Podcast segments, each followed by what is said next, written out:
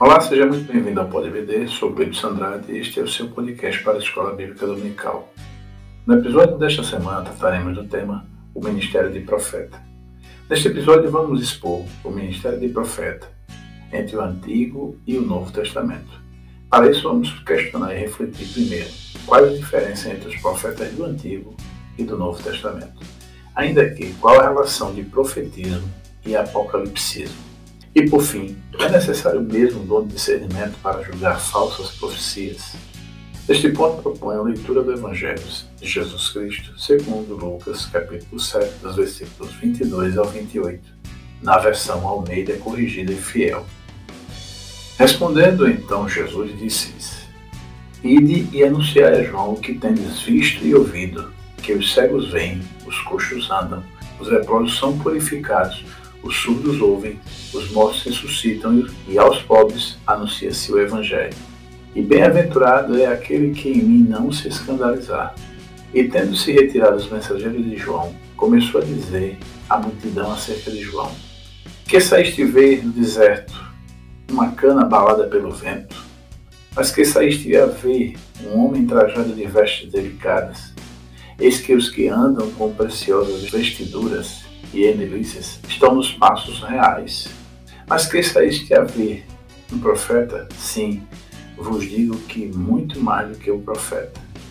Este é aquele de quem está escrito: Eis que envio o meu anjo diante da tua face, o qual preparará diante de ti o teu caminho. E eis que vos digo que, entre os nascidos de mulher, não há maior profeta do que João, mas o menor no reino de Deus é maior que ele. Esse foi o testemunho de Jesus acerca de João Batista, o profeta da voz no deserto, que não tinha medo de falar a verdade, principalmente quando a realidade era a necessidade de arrependimento, mesmo que para isso lhe custasse a vida. Será que hoje, como ministro profeta do Reino de Deus e da Nova Aliança, estamos dispostos a correr esse risco para nos ajudar a compreender esse tema, contextualizando o seu significado para a igreja desse tempo vigente e seus desdobramentos Aqui comigo, nossos convidados, pastores Kleber Maia e Daniel Carlos.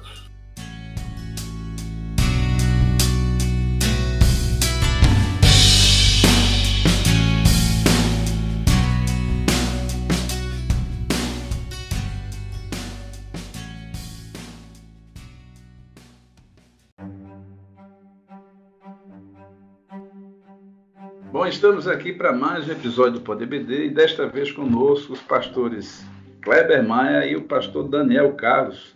Alegria e satisfação revê-los. Para quem não está vendo como eu, mas vai ouvir certamente. Pai do Senhor, pastor Daniel, seja muito bem-vindo a essa edição do Poder BD e já as suas considerações iniciais, pastor Daniel Carlos. Pastor Gleibson, a paz do Senhor, que alegria ouvi-lo. Pastor Kleber Maia, meu amigo, meu irmão, também a paz do Senhor. E a paz do Senhor a todos os ouvintes deste Pod EBD. Quero agradecer a Deus por essa oportunidade de estarmos em um outro episódio, tudo mercê da graça de Deus. Dizer da minha alegria de estar com esses pastores amados, amigos especiais, como também da relevância de ter todos os nossos ouvintes disponíveis para ouvir esses episódios que certamente abençoarão a vida de todos nós. O tema de hoje é importante, relevante, porque nós vamos estudar sobre o ministério de profeta estabelecido na igreja, ali bem juntinho do ministério de apóstolo. Por isso eu tenho por certo que, aliada ao tema, a grandeza do tema, as questões propostas contribuirão também para esclarecer dúvidas, sedimentar conceitos bíblicos sobre o tema, bem como ajudar no entendimento desse dom importante. Porque o exercício do dom ministerial do profeta é uma bênção concedida à igreja pelo Senhor Jesus Cristo, mas, paralelamente, exige da comunidade cristã conhecimento bíblico e discernimento espiritual. Por isso, estamos aqui juntos nesse episódio para tratarmos desse assunto tendo por certo que tudo contribuirá para a honra e glória do nome do Senhor, e a nossa oração é que em tudo o Senhor seja glorificado. Apesar dos questionamentos, daqueles que não conhecem a palavra de Deus ter esse tema como contraditório. Esperamos que o Espírito do Senhor nos dê graça para que contribuamos com o esclarecimento de tão relevante assunto e dom para a Igreja do Senhor nos dias atuais. Muito bem. Meu companheiro de todas as edições, pastor Kleber Maia, o que dizer também nas suas considerações iniciais desse tema, que faz parte aí do conjunto de dons, principalmente no que diz respeito à questão do ministério, ministério profeta, de profeta, pastor Kleber. A paz do Senhor, pastor Gleibson e o pastor Daniel Carlos. É bom estar aqui entre amigos, revê-los, falar com vocês. Também a paz do Senhor a todos os ouvintes do Pod EBD e tem mais uma semana aí de estudos interessantes e usando uma expressão muito comum nos púlpitos nos últimos anos, eu vou profetizar aqui que a aula de hoje vai ser muito boa, vai ser muito produtiva, embora que nós estamos diante de um ministério que, sem dúvida nenhuma, é um dos mais amplos ou a palavra profeta, né, a expressão profética, ela tem amplos significados nas escrituras, de forma que não é tão simples quanto parece a princípio definir algumas questões, porém são estudos muito ricos e o mais o mais interessante é nós percebermos que hum, Paulo deixa claro que estamos diante de um Deus que fala e, portanto, o profeta é essa voz de Deus, esse instrumento de Deus que falou e continua falando à, à igreja e, portanto, um ministério essencial para a igreja do Senhor em todos os tempos, inclusive nos nossos dias. Pastor Daniel, eu quero lhe dirigir nossa primeira questão e ela trata, sempre a gente é, vem tratando, Pastor Daniel, das diferenças, porque é notório a gente fazer essa consideração das diferenças de alguns dons ou manifestações de alguns ministérios no que diz respeito ao antigo e o novo. E é exatamente essa primeira questão: quais as diferenças entre os profetas do Antigo Testamento e do Novo Testamento, Pastor Daniel? Muito bem, Pastor Gleibson, a pergunta está clara e eu vou tentar aqui trazer a minha contribuição abordando algumas diferenças. Sei que não vai esgotá-las, mas nós vamos tentar. Primeiro, eu começo com a duração do, do chamado profetismo, o ministério profético, os profetas do Antigo Testamento, que teve uma duração de aproximadamente 400 anos, começando lá pelo ano 800 a.C. e findando no ano 400. O contingente de profetas era constituído em sua maioria de homens, claro que a Bíblia registra várias mulheres profetisas, mas nós sabemos que a maioria era constituída de homens. Enquanto no Novo Testamento, o dom ministerial de profeta dado à igreja com vistas ao aperfeiçoamento dos santos, ele se estenderá, no meu entendimento, a não ser que haja outro juízo, até o arrebatamento da igreja, porque ele foi concedido, ele foi dado à igreja. E, na minha opinião, enquanto a igreja estiver por aqui, os dons, não somente os espirituais, mas os ministeriais, estarão em atuação. No Antigo Testamento, o profeta, como porta-voz de Deus, ele anunciava a vontade de Deus, visava a restauração do monoteísmo na crença de um só Deus, como também combatia de forma veemente e até com palavras bastante ríspidas a idolatria, as injustiças, as opressões, confrontavam alguns reis e anunciava também o dia do Senhor. No Novo Testamento, eu quero me referir ao profeta cristão, porque aí eu excluo João Batista, que, embora estando no texto do Novo Testamento, ele não era um profeta cristão, ele é um membro da igreja, já faz uma diferença muito grande.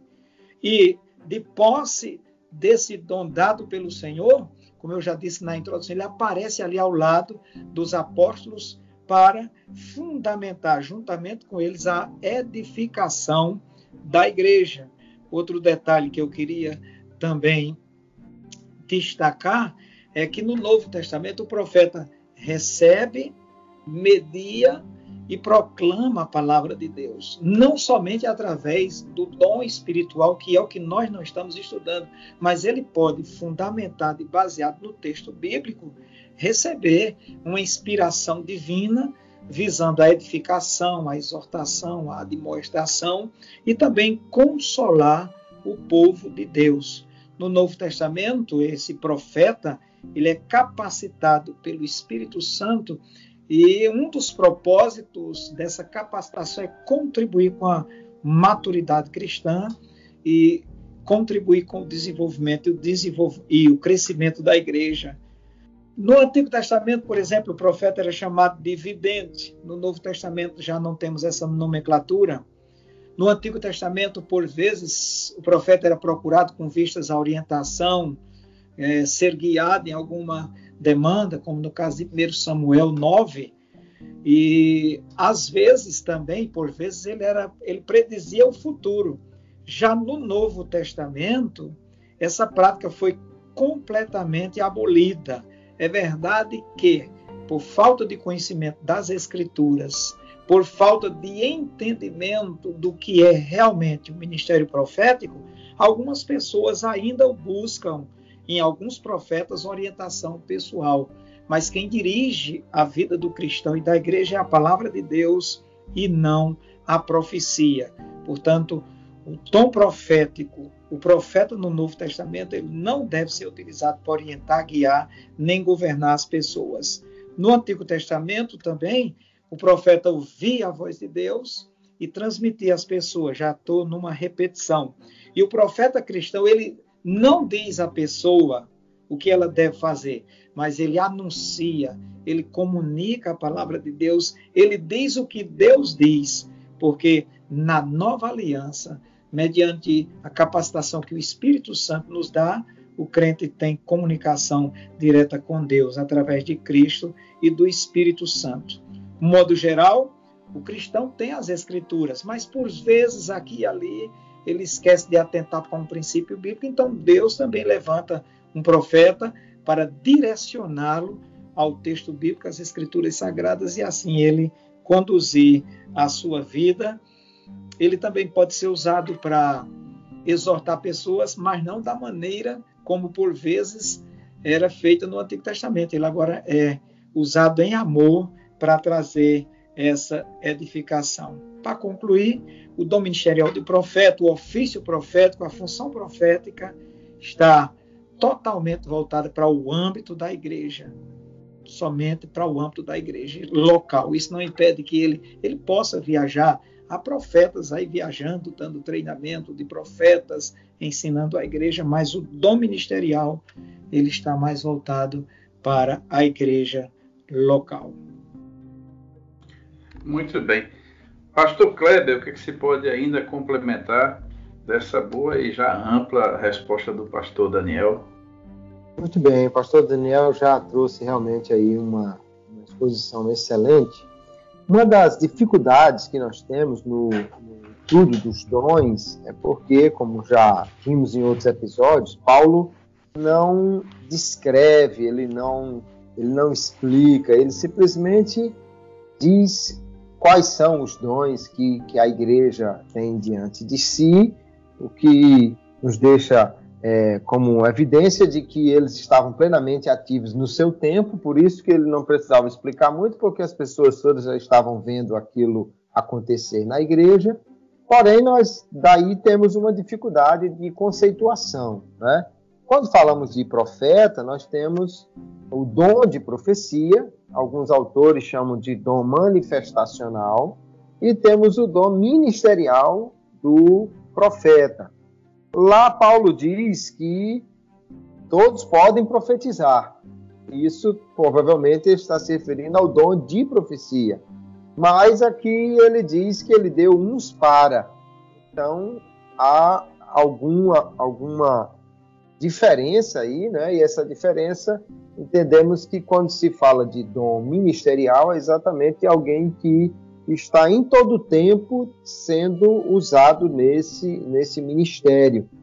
Daí então é, o dom do profeta, o dom ministerial do profeta, ele é alguém que recebe de Deus uma palavra, mas essa, essa forma como ele recebe essa palavra está muito ligada também às escrituras, a forma como ele traz do texto uma palavra para a igreja. E é, essa, esse entendimento é reforçado exatamente pela proximidade que nós vemos nas Escrituras entre apóstolos, profetas e mestres. Né? 1 Coríntios 12, verso 28, ele diz: Deus pôs primeiro os apóstolos, em segundo lugar profetas, em terceiro mestres. E aqui no Efésios 4 e 11, nós temos também os dons em proximidade. Isso pode mostrar é, que é, há uma, uma, uma, proximidade realmente na forma como esses dons operam. É, Efésios 2 e 20 diz que o fundamento sobre o qual a igreja está firmada é dos apóstolos e profetas. Né? Mas aí, quer dizer, esse profeta aí não, não entendemos que seja o dom de profecia, que é alguém que recebe uma palavra espontânea, porque esse, essa palavra espontânea não é o fundamento da igreja, é ao contrário do que nós temos dito aqui em Efésios. Então, podemos entender que de fato há uma diferença aí, porém, entre esses dons é, ministeriais, apóstolos, profetas, mestres, temos diferenças aí no, no que diz respeito ao alcance, né? o pastor Daniel já falou, é, o profeta ele tem aquele alcance na igreja local, às vezes pode alcançar outras igrejas. O, o apóstolo já é um, um, um alcance para longe, não voltado para a igreja local. Enquanto que o evangelista e o pastor estão mais voltados, é, o pastor para a igreja local e o evangelista também com alcance um pouco mais amplo. Mas se o dom do profeta ele tem essa base nas escrituras, então talvez nós tenhamos também aí uma diferença no tom ou no propósito da pregação entre o mestre, o pastor, o profeta. Porque o, o mestre é aquele ensino, o profeta já tem aquele tom mais de, de chamar a, a, a atenção, de alguém que está errado, ou de alguma coisa que a igreja está deixando de fazer, ou de uma necessidade de se engajar mais em alguma coisa, enquanto que o evangelista tem aquele tom na pregação de chamar as pessoas a aceitar a Jesus e ao mesmo tempo proclamar a igreja a envolver-se na pregação do evangelho, de forma que é, nós não temos uma definição perfeitamente clara nas Escrituras sobre o alcance desse dom ministerial, porém vemos que é, é alguém que, da parte de Deus, ministra à igreja uma palavra que tem um tom e, e um alcance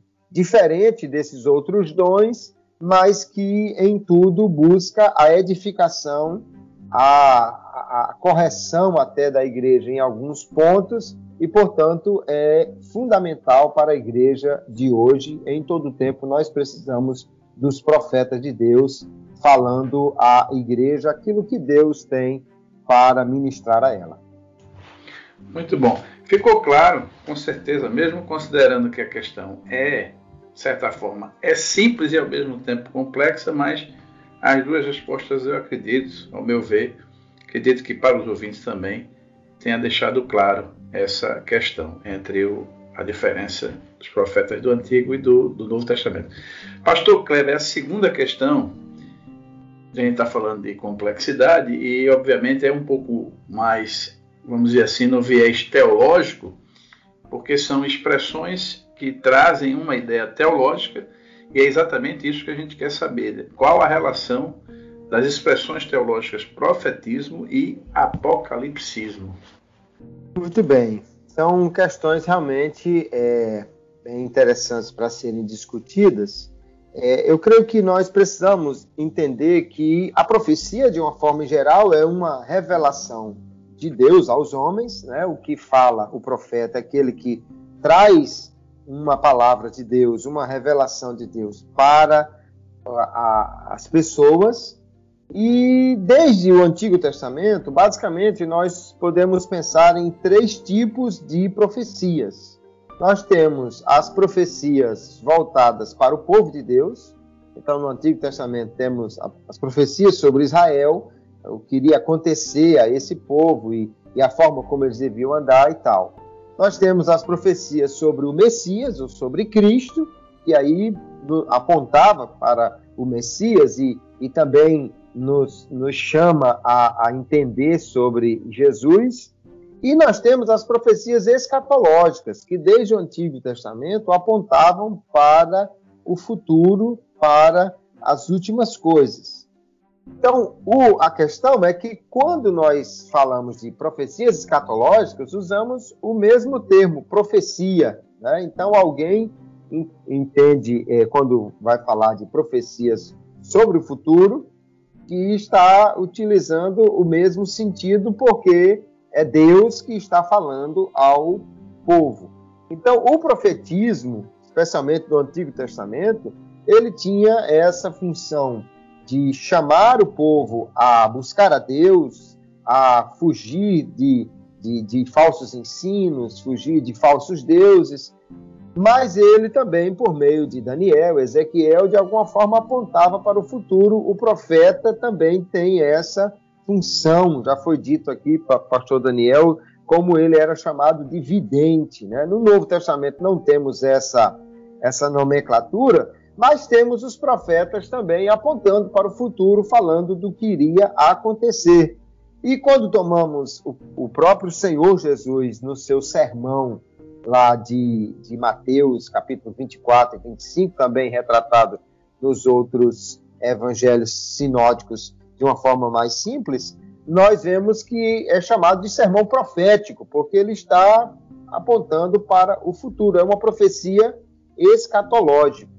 Né? Então, nesse aspecto, nós temos uma diferenciação. O apocalipsismo geralmente envolve apenas as profecias escatológicas, ou seja, a revelação para o futuro.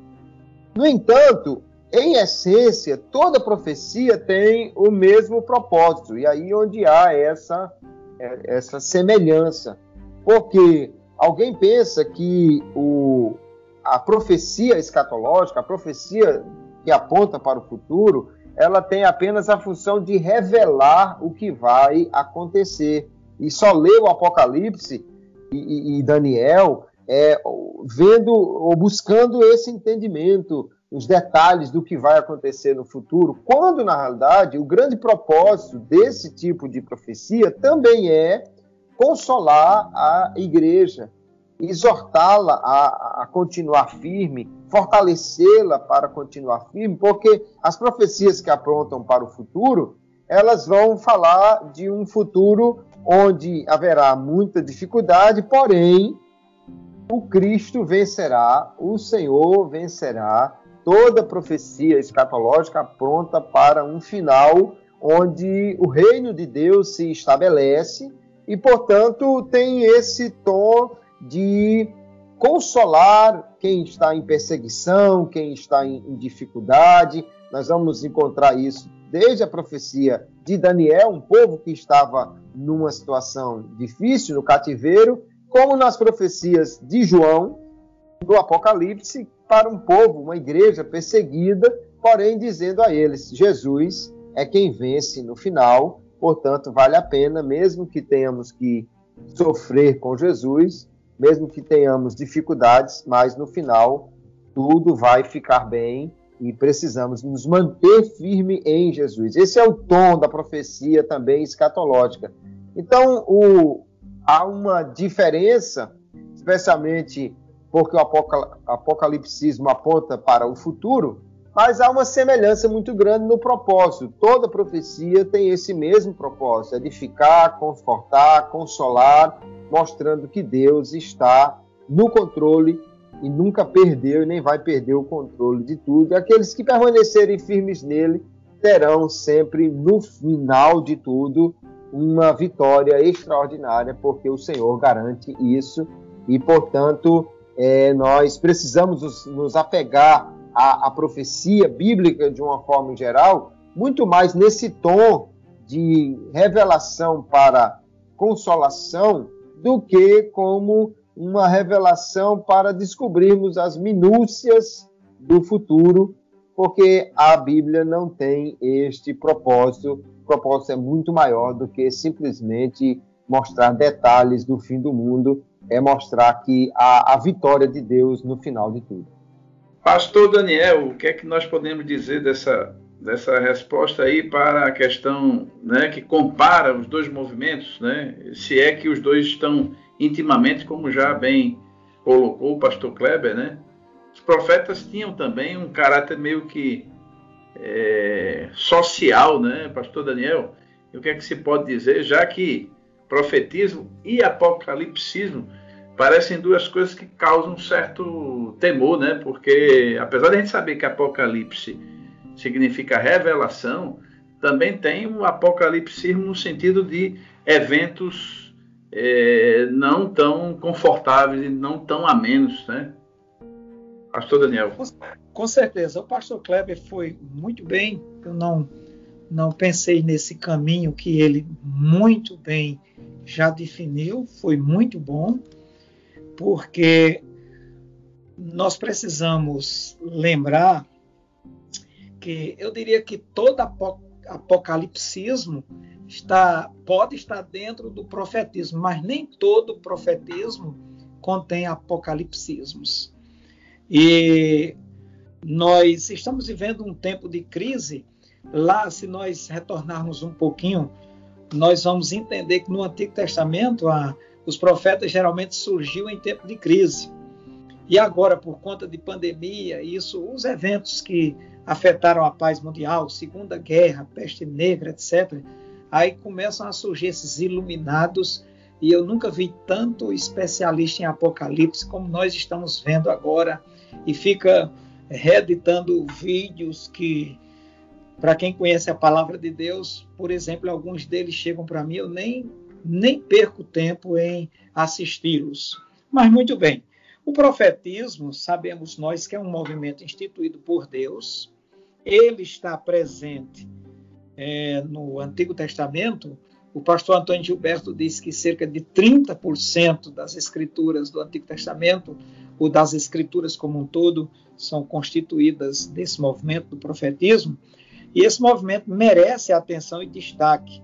Nesse movimento, como já muito bem frisou o pastor Kleber, os profetas comunicavam a vontade de Deus de forma proclamativa ou também preditiva, eram homens que tinham intimidade com Deus, que Deus, através deles, revelava o que estava oculto, trazia também interpretações.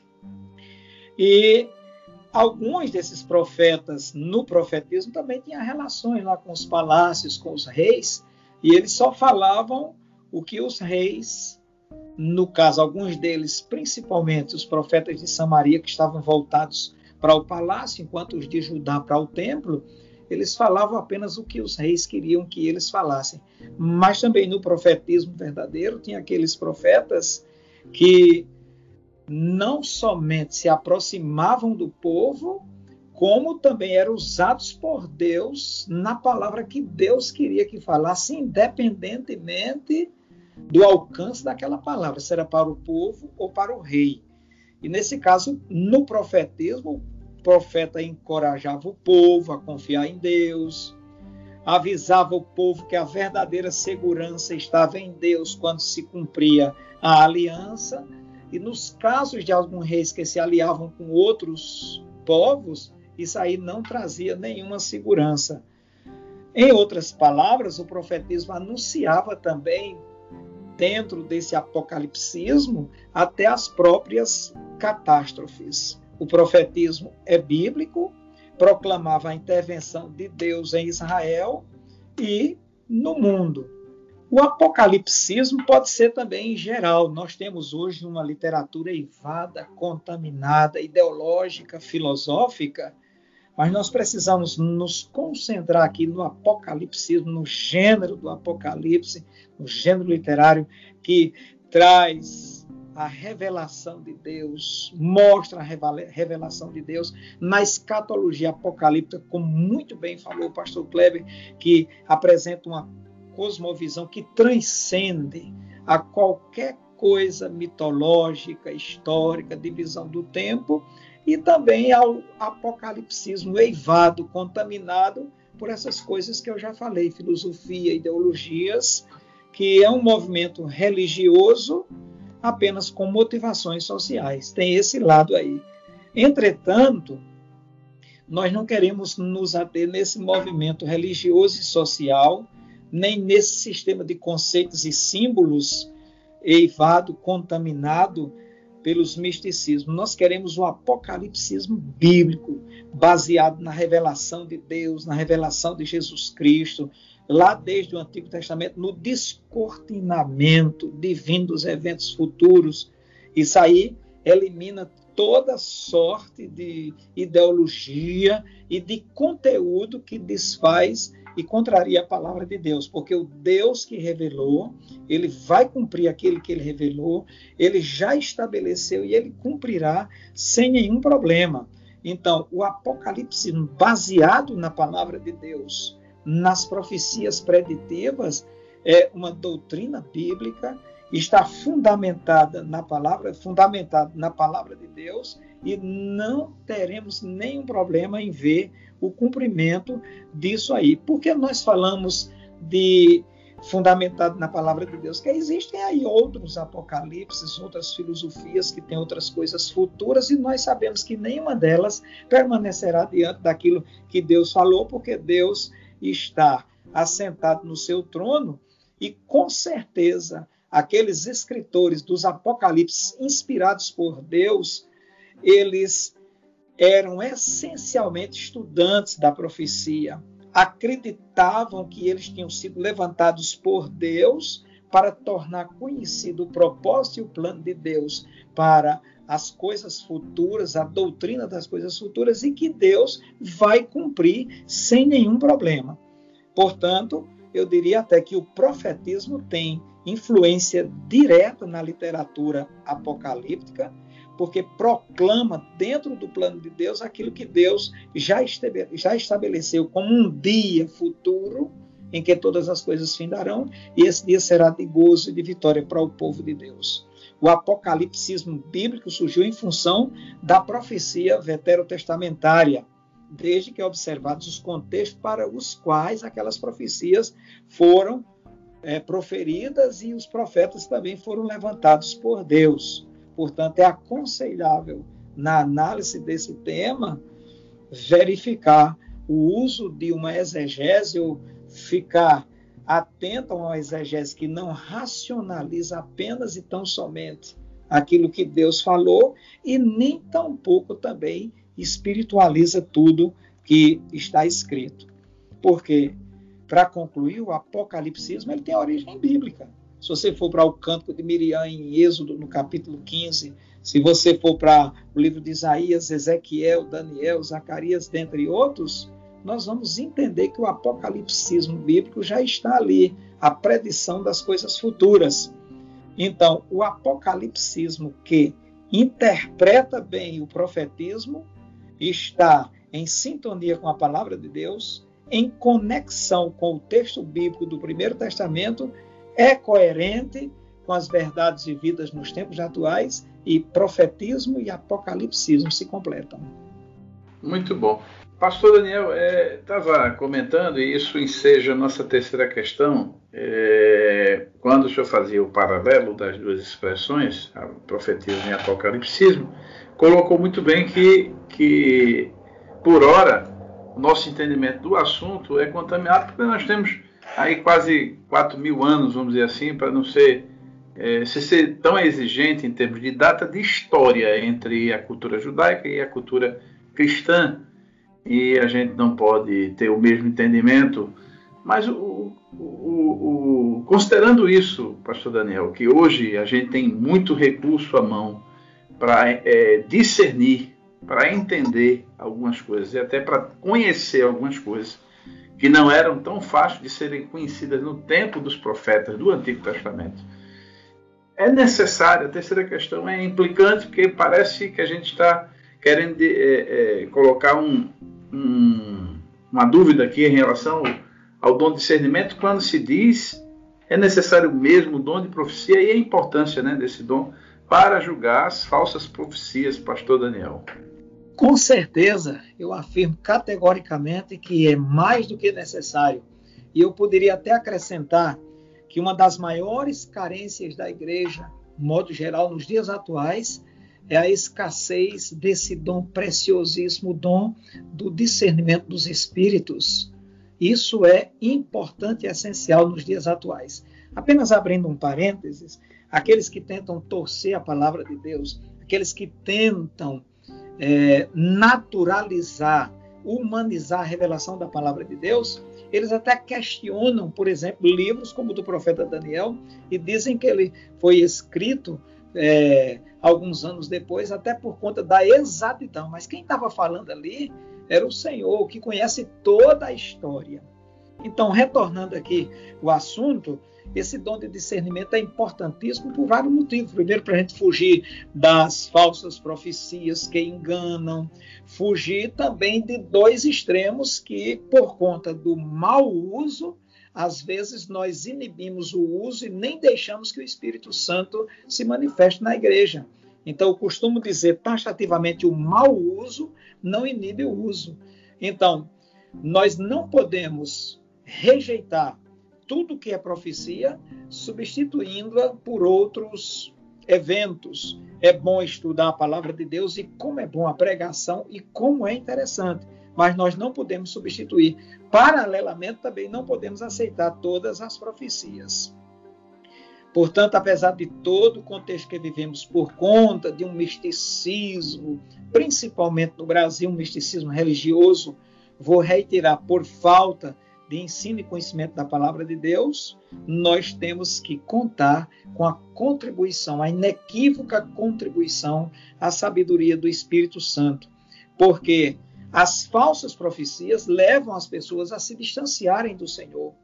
A profecia falsa pode ser resultado, às vezes aparecem pessoas tão espirituais. Eu mesmo já ouvi inúmeras profecias, calei, silenciei, não comentei, avaliei, guardei para mim e não passei à frente, porque essa profecia pode ser fruto de um coração possuído pelo engano, de um pensamento que tem outras motivações, de uma vontade própria, de um sonho, de uma visão, de uma imaginação, de uma invenção da própria pessoa, só não tem nada que procede do Senhor. Continuando a profecia, é necessária o dom do discernimento para entender a profecia falsa, porque muitas pessoas ouvem apenas aquilo que elas querem ouvir. E o profeta levantado por Deus, ele fala o que Deus quer falar. Porém, infelizmente, há muitas pessoas que dizem: Você foi ao culto hoje, fui, Deus falou, falou. Mas eu não ouvi Deus falando. A maior profecia que fala conosco é a palavra de Deus. Então, é necessário o discernimento, importantíssimo, o discernimento bíblico, espiritual, para nós entendermos essas profecias, porque o padrão bíblico vai apontar a coisas que você entende logo de entrada, porque fere todo o princípio do padrão bíblico. O padrão bíblico lá que a profecia é para edificar, exortar e consolar já foi completamente ferido. O discernimento para entender de onde vem o espírito, de onde procede, qual o espírito que está por trás da profecia. Paulo ouviu palavras verdadeiras eles estavam anunciando o caminho do Senhor, eles eram homens de Deus, mas procedendo de lábios mentirosos, lábios fraudulentos, lábios demoníacos. Então, discernir o espírito, isso é um detalhe muito importante na minha concepção, na minha modesta concepção. Discernir o espírito que está por trás da profecia é muito mais importante do que discernir o conteúdo das palavras. Porque a profecia é falada de um espírito para outro espírito.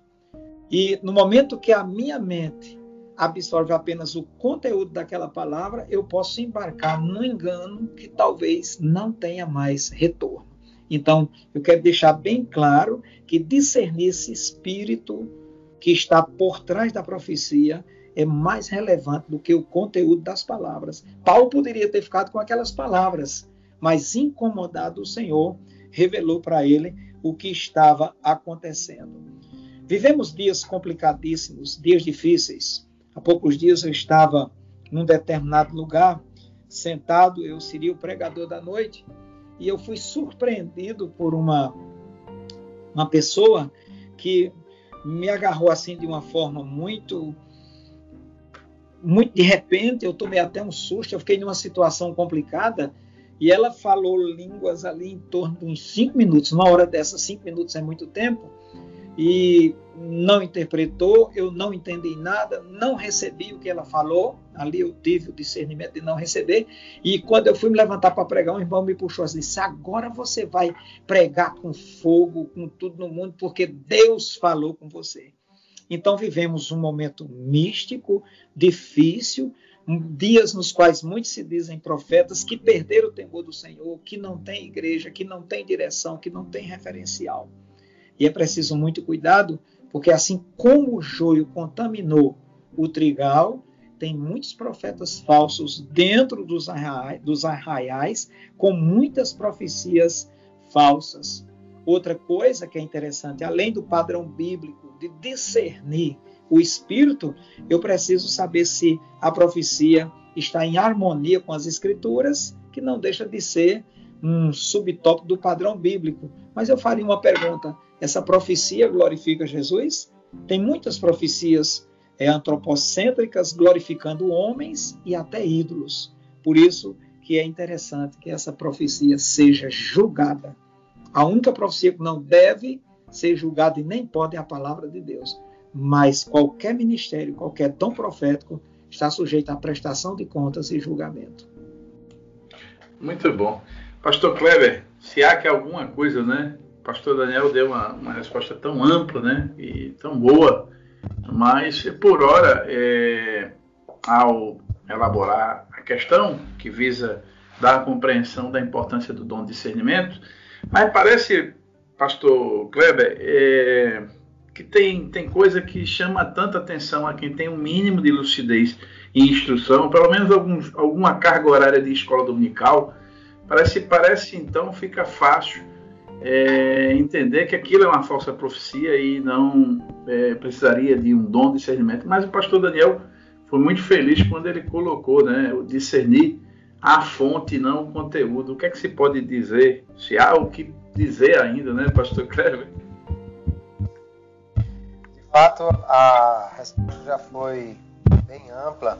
Eu quero apenas destacar uma outra questão aqui quando nós estamos focando no ministério do profeta, né, como pregador da palavra, como anunciador da palavra, além de discernir realmente o espírito que está ministrando ali, há uma outra questão que o comentarista também destaca, é que é necessário haver um, um, uma, uma interação entre a mensagem e o caráter do profeta o que nós vamos encontrar é o Senhor Jesus já falando lá em Mateus capítulo 7 de alguém que chegou e disse: Mas em teu nome nós profetizamos. E Jesus vai dizer: Não, vocês viviam em iniquidade. Então, aí a, a mensagem poderia ser até interessante, mas o caráter do profeta o desqualificava como mensageiro. E às vezes Alguém chega na igreja e até está pregando a Bíblia e até está pregando de acordo com o entendimento padrão de um texto, pelo menos até um determinado ponto, e às vezes traz é, informações que não são conhecidas, às vezes fontes não citadas que apontam para outros entendimentos, e alguém recebe aquilo como sendo algo novo, muito espetacular, Porém, em alguns casos, esse profeta, esse pregador, ele não tem um caráter digno. E aí o dom de discernimento seria muito importante também, não apenas para discernir a profecia, mas nesse caso o profeta também, o seu caráter, a sua intenção, a sua, o seu, o que ele pretende com isso, porque há pessoas, infelizmente, no meio da igreja que se tornam pregadores com propósitos completamente escusos, e nesse caso a igreja não deveria ouvi-los, mas deveria é, confrontá-los para que eles pudessem ter um, um, ministério que realmente atendesse a aquilo que o reino de Deus quer e não aquilo que ele está querendo. Então, aí há sim uma necessidade do, do dom de discernimento, uma vez que, às vezes, simplesmente pela aparência ou até mesmo por alguma das falas dele, não dá para entender se o caráter é, demonstra um verdadeiro profeta de Deus ou alguém que está, como o apóstolo Pedro diz, né, sutilmente no meio do povo, querendo levar alguns à perdição. E isso é um caso muito sério que o Espírito conhece e pode revelar à sua igreja. Muito bom. Bom, chegamos à hora da mesa redonda e hora da pimenta. E eu quero colocar a questão para compartilhar aqui com, com os pastores e com cada ouvinte do Poder BD. A expressão é a seguinte: está lá no, nos evangelhos, a gente encontra a expressão próprio Jesus citando: dentre os nascidos de mulher, não há um ser humano maior do que João. Qual o significado amplo dessa expressão de Jesus. E eu quero começar pelo pastor Kleber Maia, que a gente tem uma, uma necessidade de uma exegese aqui bem feita, bem construída, né, pastor Kleber? É, o texto realmente é muito interessante. Lucas capítulo 7, o verso 28. Jesus está dando testemunho de João naquele episódio que o próprio João manda alguns dos seus discípulos para perguntar a Jesus, falar com Jesus. Jesus vai dar testemunho aí sobre João. E aí nós precisamos entender algumas questões importantes. Em primeiro lugar, que João, ele é uma pessoa que tem um papel único na história. Aquele que seria o precursor do Messias. Então, é, é, é, só, só houve um João Batista na história, não haverá, nunca houve outro antes, nem haverá outro depois, já que a vinda do Messias foi única e ele foi o escolhido precursor. Por isso mesmo, ele está ali é, no limiar entre a velha e a nova era, né, entre o Antigo e o Novo Testamento, de forma que às vezes é, vai Jesus dizer: a lei e os profetas duraram até João. João, então, parece que está é, na nova aliança, porque ele já está falando do reino, da chegada do reino, mas ao mesmo tempo ele ainda pertence à velha aliança, porque não está nascido de novo ele mesmo e, portanto, é, cheio do Espírito no sentido que a igreja está. E aí então é nesse particular que nós temos que avaliar o texto. Primeiro, a revista corrigida de Almeida coloca a palavra profeta no texto. Diz: não há profeta maior do que João. A revista atualizada de Almeida, por exemplo, já não coloca, porque essa palavra aí, profeta, ela está numa minoria de manuscritos, o que evidencia contra a sua legitimidade. Provável que na maioria dos textos ela não está presente. O que Jesus está dizendo não é simplesmente que não houve um profeta maior do que João, mas que não houve nenhum ser humano maior do que João. E, e, a, e a ideia então é o seguinte: o que tudo que a humanidade pode produzir você vai encontrar em João. João não é maior nem menor do que qualquer ser humano. Não há nenhum ser humano que seja maior do que ele quanto à sua humanidade, quanto a, a, ao tipo de homem que ele é. Agora, qualquer um que esteja na nova aliança, por ser nascido de Deus, por ser agora habitação do Espírito, por ter agora uma condição espiritual diferente, qualquer deles é maior do que o maior da antiga aliança. E aí não vamos pensar só em João, pode ser Moisés, pode ser Abraão, pode ser qualquer outro.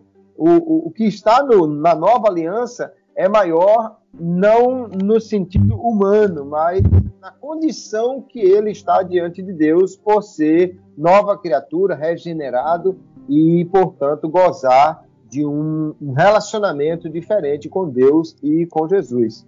Assim, o testemunho é importante sobre João, não há maior do que ele, mas ao mesmo tempo é uma expressão que todo crente deveria, ao ler da glória de Jesus, em saber que mesmo homens tão cheios e tão usados por Deus no Antigo Testamento não experimentaram o que nós experimentamos. E Jesus disse: Olha, muitos reis, muitos profetas, muitos quiseram ter o que vocês têm e não têm. E às vezes tem crente que, porque não tem assim tantos dons, se acha tão pequeno, mas na comparação com João Batista nós estamos ganhando. Então nós devemos entender que a nova aliança realmente é um, traz uma valorização muito especial para os crentes e certamente João ali também se sentiu valorizado por Jesus. Não sabemos qual foi a resposta dele lá no, no cárcere. Tem gente que acha que ele ficou batendo com a caneca nas grades, dizendo: é, isso mesmo, graças a Deus eu cheguei ao meu ministério com a minha missão, que é essa ideia que Jesus passa para os, os discípulos dele. Mas o fato é que a palavra de Jesus é confortadora para todos e valoriza a todos aqueles que estão no relacionamento com ele. Pastor Daniel, o que, é que a gente pode dizer? Há um fato interessante, antes do pastor Daniel colocar a opinião dele, e eu estou lembrando aqui porque há muitos fatos interessantes entre, entre, entre a expressão do ministério de João, essa expressão do próprio Jesus é interessante, mas a, a forma como ele atua, é, a sua cumplicidade com Jesus, pastor Daniel, já que e pastor Kleber, já que nós estamos falando de alguém que tinha parentesco com Jesus, né? É, havia uma cumplicidade familiar entre João e Jesus. E, a, a, acima de tudo, a questão é interessante. E, antes de ouvir o pastor Daniel, eu queria colocar isso, porque tem muita gente que quer que quer ter a, a, a, fama ou quer ter a condição de João, mas nunca pôs o risco, a cabeça a perder, né, pastor Daniel? Muito bem, excelente resposta do companheiro pastor Kleber. E eu considero João uma pessoa privilegiadíssima. Aquele que naquele contexto estava preso, tinha sido rejeitado pelos seus patrícios, manda mensageiros a Jesus para ouvir alguma palavra e aquele povo que tinha rejeitado João agora ouve exatamente de Jesus o que você colocou para nós. Dentre os nascidos de mulher, não há um ser humano maior, não há um maior do que João.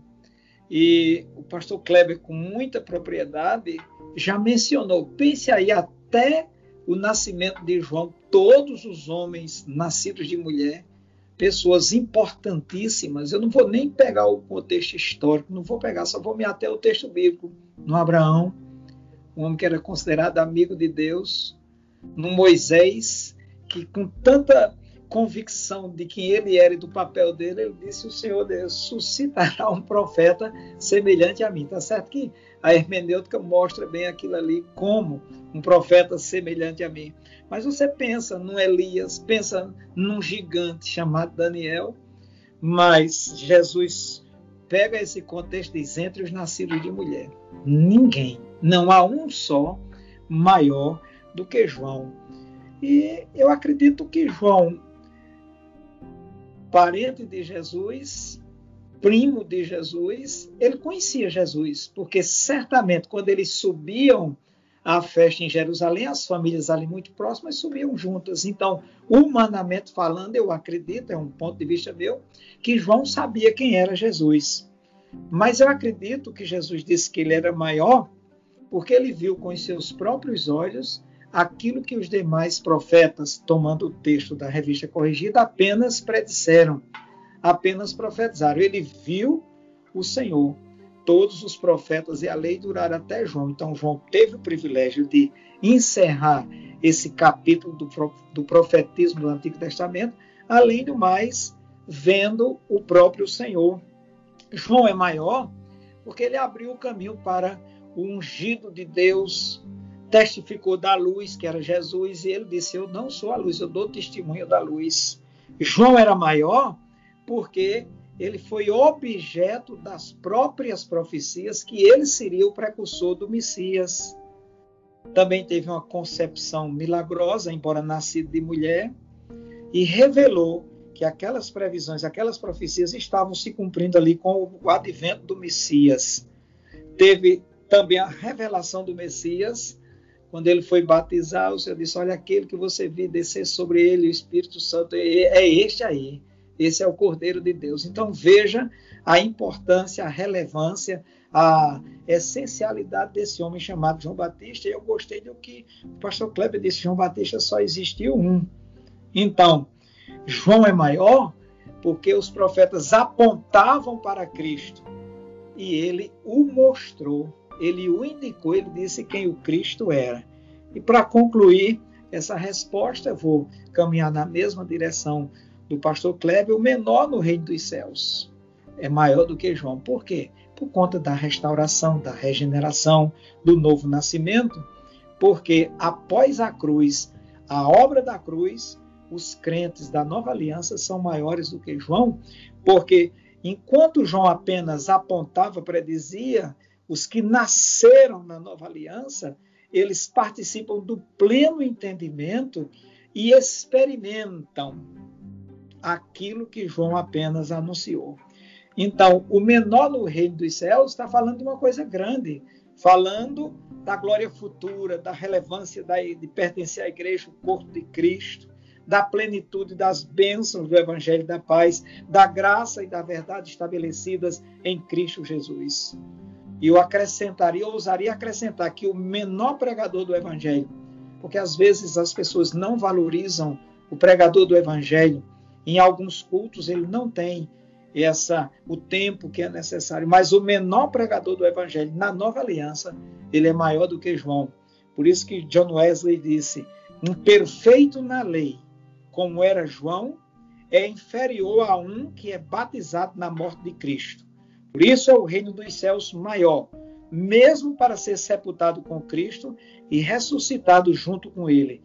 João era maior do que todos os que nasceram de mulheres, mas foi cortado antes que o reino de Deus fosse dado a mim, a você e a todos os nossos ouvintes desse Pode EBD.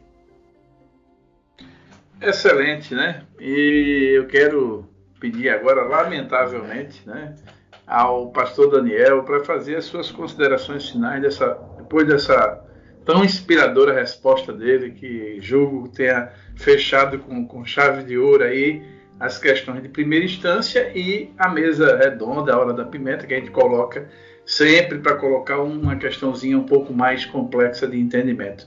Pastor Daniel, suas considerações finais e aquela dica pedagógica tão útil para o domingo ou sábado, conforme for aí a escola dominical dentro desse quadro de pandemia nas igrejas, né, Pastor Daniel?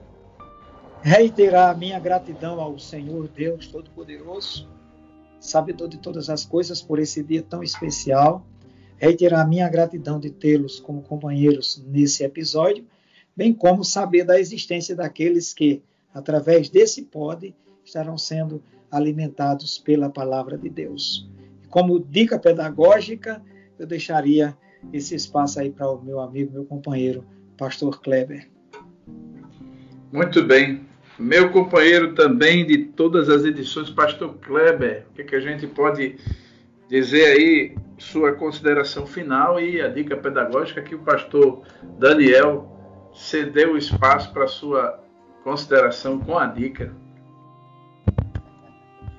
Eu agradeço por estar aqui mais um episódio, poder rever os companheiros aí, amigos Deus abençoe grandemente a cada professor, a cada aluno, a cada ouvinte do Pod EBD. Possamos nos dedicar a aprender mais dessas questões tão importantes dos dons, ofícios, ministérios que Deus tem para a sua igreja. Hoje eu penso que nós temos um certo abuso do termo profeta. Muita gente manda alguém olhar para o outro e profetizar do, do, nada alguma coisa. Eu acho que é, seria uma, uma abordagem interessante para começar a aula se o professor perguntasse a cada aluno: Você é um profeta? Que sentido você é ou não um profeta de Deus. E aí poderia se abrir a questão para entendermos o que de fato é um profeta. profeta não é simplesmente alguém que bota o dedo na cara do outro, é alguém que tem uma mensagem trazida por Deus. Daí então a, a discussão se abre e quem sabe tem realmente profetas na classe, amém.